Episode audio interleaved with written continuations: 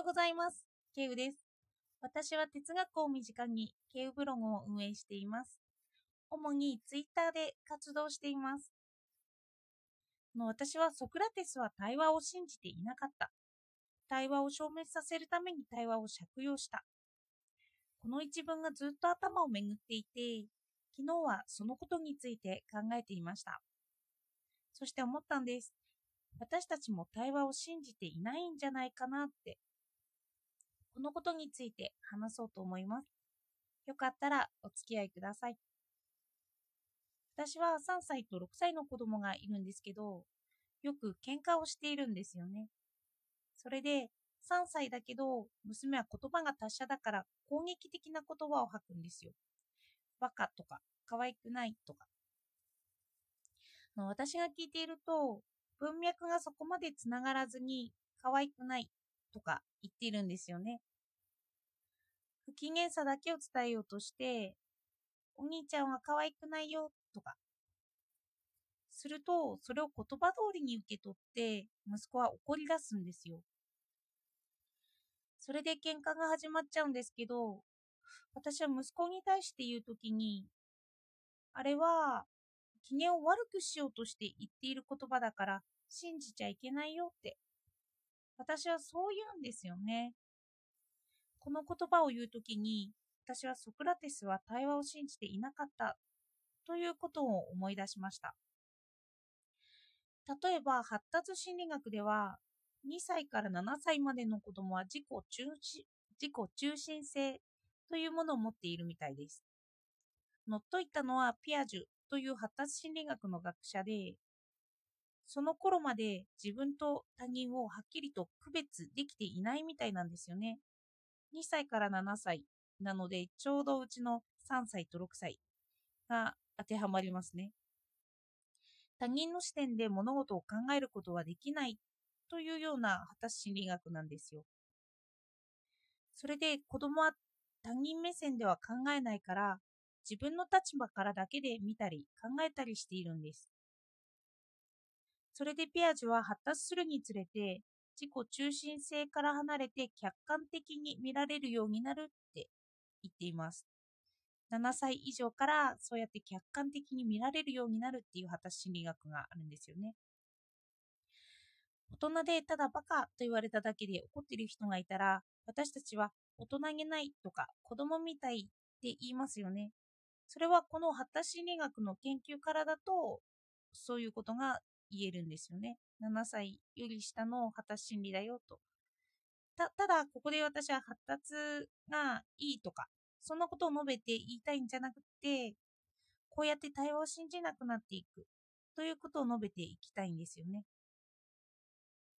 そして私自身なんですけど、人と会話するときは言葉以外のものを多く見ていることに気がつきます。相手の表情だったり、どうして今こんなことを言い出したのかとか、私は読み、そういうのを読み取ろうとしているということに気がついたんです。さらに一般的に言えば、私は曲を聴くときにあまり歌詞を聴きません。でも、あの曲を口ずさむときに歌詞が出てきたりというのはありますよね。その時の言葉って特に考えてもいなくて、ただあの口ずさんでいると。さらに日常に話したいことを言語化すると、恥ずかしいってこともあると思うんですよね。私は時々考えている時に独り言を言ってしまうんですけど、もしそれが全部書き言葉になっていたら恥ずかしいかもしれないって思いました。あの意味が通じない言葉をずっと言っていると思うんですよね。あと、ツイッターでも、あの文章に記号をつける行為ですよね。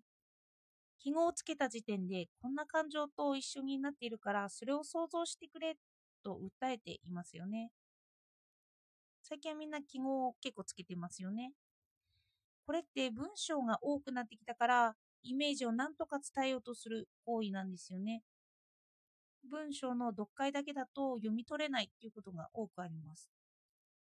そしてだから文章力を磨こうと言ったりするんですけど、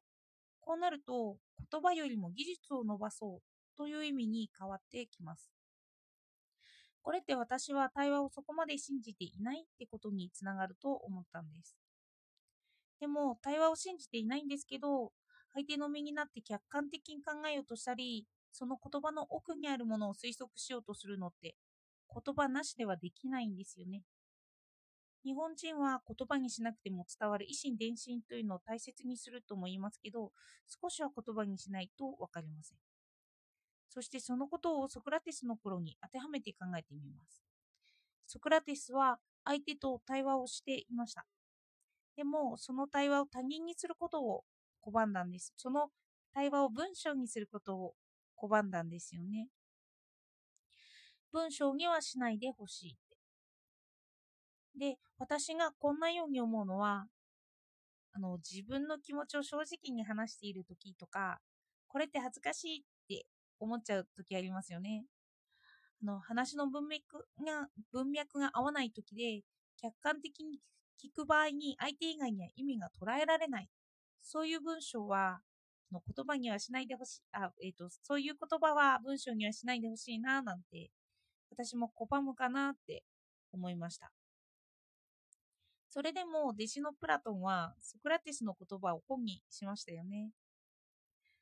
そうなると、プラトンは言葉をソクラテスよりは信じていたということになるかなと思いました。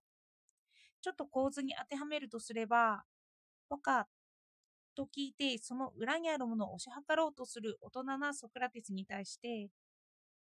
言葉そのものを大事にしようとするプラトンという解釈もできます。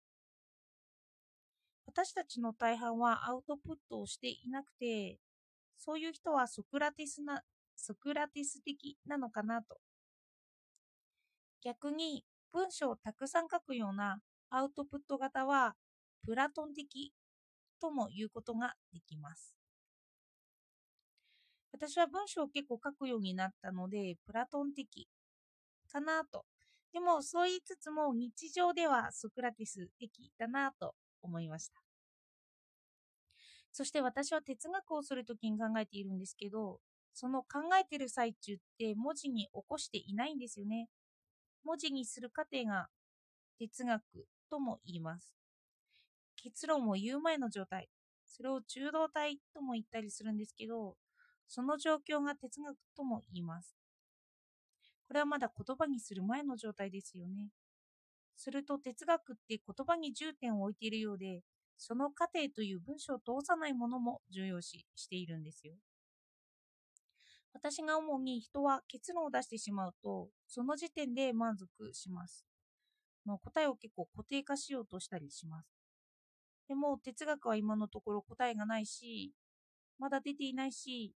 考え続けられている最中なんですよね。こんな時にソクラテスが問答法によって生きがいを感じているにもかかわらず対話を信じていないということを意識できると思ったんです。きっとソクラテスが扱ったもの、例えば善悪とか美とかよく生きるとか、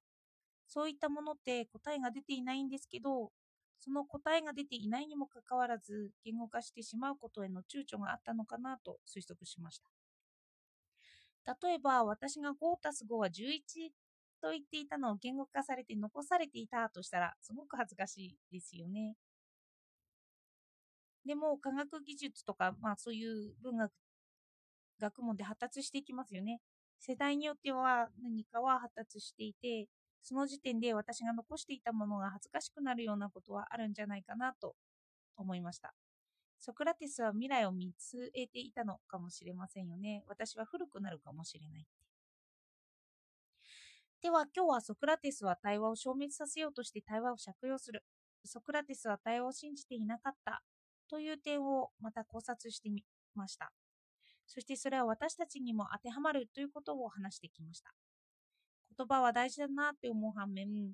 葉だけではないんだなと自覚させられました。では、今日もお聴きいただいてありがとうございました。